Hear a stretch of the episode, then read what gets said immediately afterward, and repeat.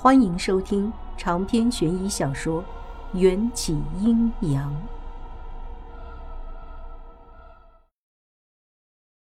我原本想学电影里黄飞鸿的样子，帅气的把雨伞当成武器，却画虎不成反类犬，只能抡着雨伞做出打棒球的姿势。效果却很明显，那些倒霉的老鼠，只要被黑伞击中。都像是被卡车撞到一样，皮开肉绽的弹飞出去。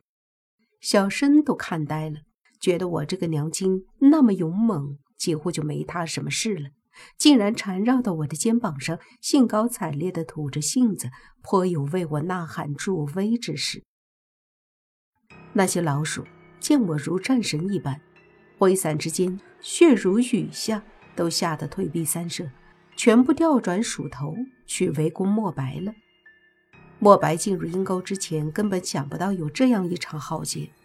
浑身上下能当武器使用的，只有警局派发的那支八百流明的防水手电。就算他经过几年搏斗训练，面对如潮水猛兽一般无穷无尽的老鼠，也是招架不住。他刚用手电筒打死一只，就有第二只、第三只冲上来。老鼠们前仆后继，为了咬上一口人肉，不惜牺牲性命。食物链的法则是适者生存。从墨白沉重、混乱的呼吸声和越来越迟缓的动作，不难看出他在与鼠辈的战斗中已经渐落下风。小申，分头行动。是，娘亲。我和小申左右开弓，驱赶着那些争先恐后想要跳上墨白身体的老鼠们。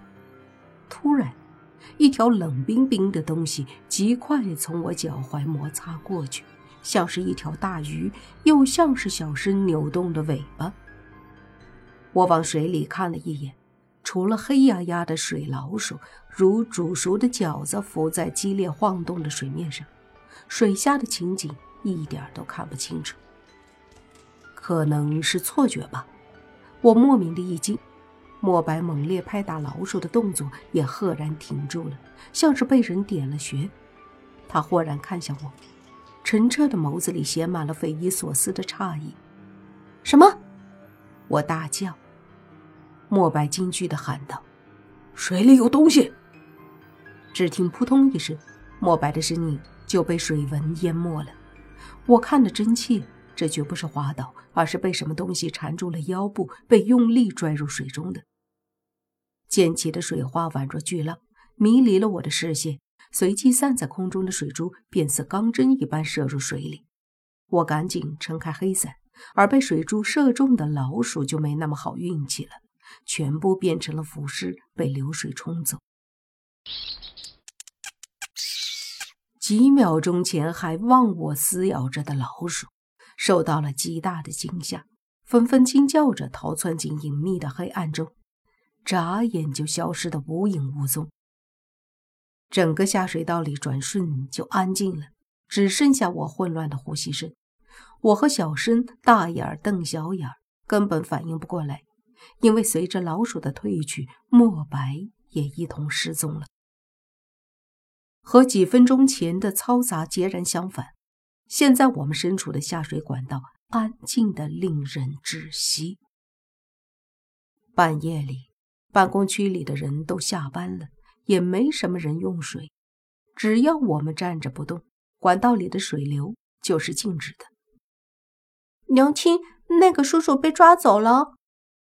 小申还缠在我的肩膀上，朝着漆黑的管道探头探脑。手电是墨白的武器。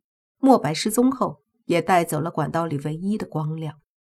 还好我有符咒，念了个咒语，照明符柔和的光线如皎洁的月色倾泻而下。原本应该圣洁的光景，却因四周冰冷的钢铁折射出一种叫人不寒而栗的寒气。管道尽头，一些微弱的涟漪顺着前进的方向无声的扩散。有点像是鲨鱼在水下游动时背上的鱼鳍割出的水线，仿佛有什么东西正悄然的想要远离我们。嘘，我示意小声安静，跟随着那片不断移动的水纹缓缓靠近。赵明福在我的驱使下，不动声色地飘到了水纹上空，让我得以看清水里移动的那个东西，竟然是一个仰面漂浮在水面上的人。感受到光线，那个人忽然游动起来，整个动作都极其不自然，身体上的关节全都诡异的反方向扭动着。我的汗毛立刻炸了起来。稍有停顿，那个人就沉入水里不见了。刚才那个是莫白。隔了百来米，我看不清那人的长相，只觉得那件满是血渍的衣服应该是莫白的。小申一脸无措，没看清楚，血的味道有点像，不过这个地方到处都是莫叔叔的血。蛇的眼神普遍不好。都是靠嗅觉捕捉猎物。我用拇指揉开小申拧起的眉头，觉得这问题有些难为他了。那人消失的方向似乎通往的是上一次我发现尸堆的那根管道，因为我又看见了那辆倒在污水中锈迹斑斑的自行车，应该就是莫白。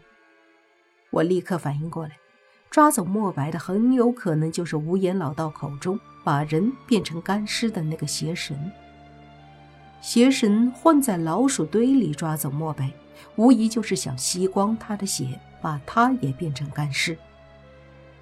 想到这儿，我飞快地趟水过去，就连小申也察觉到我的慌张，主动从我肩膀上游下来，跟在我身后。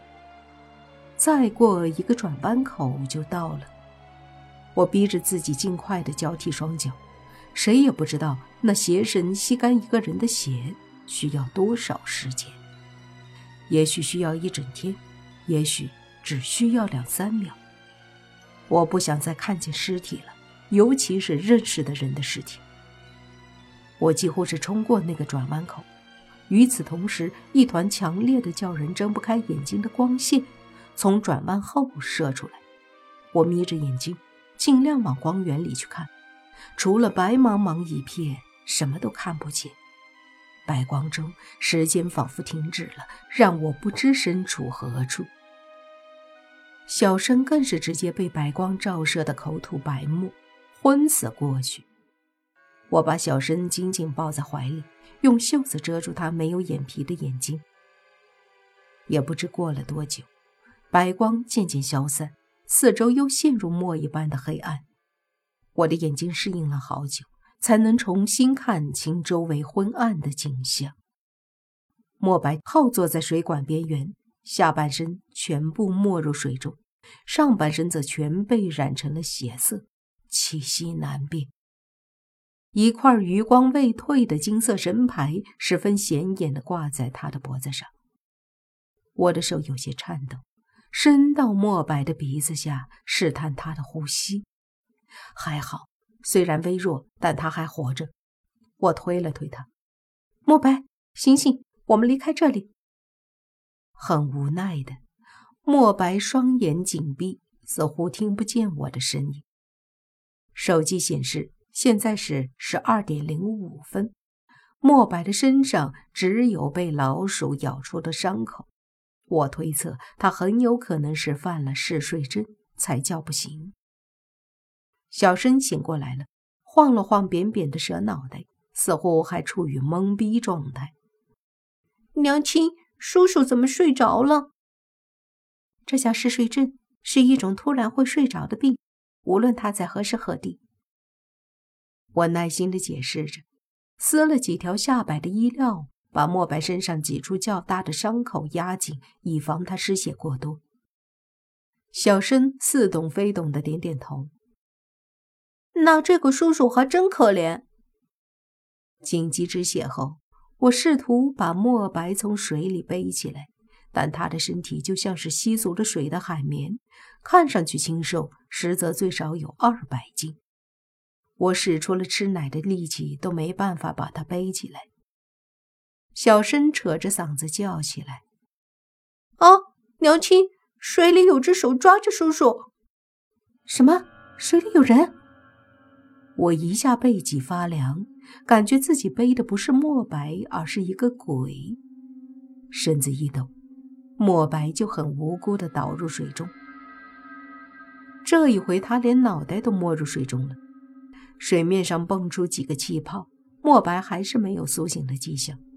看来这个嗜睡阵真的能叫人睡得跟个死人一样。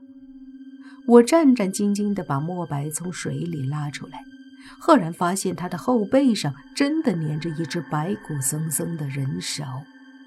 那只手上一点皮肉都没有，骨头呈现出一种病态的白色，看上去非常的新鲜，紧紧抓着墨白背后的衣服。我大吃一惊，摸出一张黄符就砸在那只手骨上。等了片刻，那只手纹丝未动，没有被符咒炸成渣渣，也没有真的爬到墨白身上。墨白身上的衣服早就被老鼠咬得破破烂烂。背后的洞多的就跟筛子似的，那几根森然的手指骨不偏不倚地勾着衣服上的洞，乍一看就好像是被从水里伸出手的骷髅抓住了一般。我算是看明白了，这就是一具寻常到不能再寻常的白骨。可罗非说过，下水道里的尸骸三天前已经全部清理出去了，那这具骨骸……我心中的不安，仿佛水面上的涟漪被无限的扩散。我们都没想到要戴手套，莫白是溜出来擅自行动的，装备别提多简陋了，跟我上一次进入管道时的装备完全不能比。亲手接触尸骸是很不明智的举动，但此时此景，我别无选择，把墨白扶靠在铁质的水管壁上。我大着胆子把勾在墨白衣服上的手骨取下来，阴森冰冷的触感让我毛骨悚然。刚触碰到骸骨，就能感受到一阵化不开的怨气。那具尸骸上呈现出无数坑坑洼洼的啮齿动物留下的齿痕，整具尸体都被吃得干干净净，白骨裸露着，连一件可以遮羞的衣服都没有，看上去尤为凄惨。我终于把手骨和墨白的衣服分离，尸骸森白的指关节上有什么闪烁的宛若泪珠的光泽一闪而过，掉进了水里，像是一枚戒指。不好意思，我现在就帮你把戒指找出来。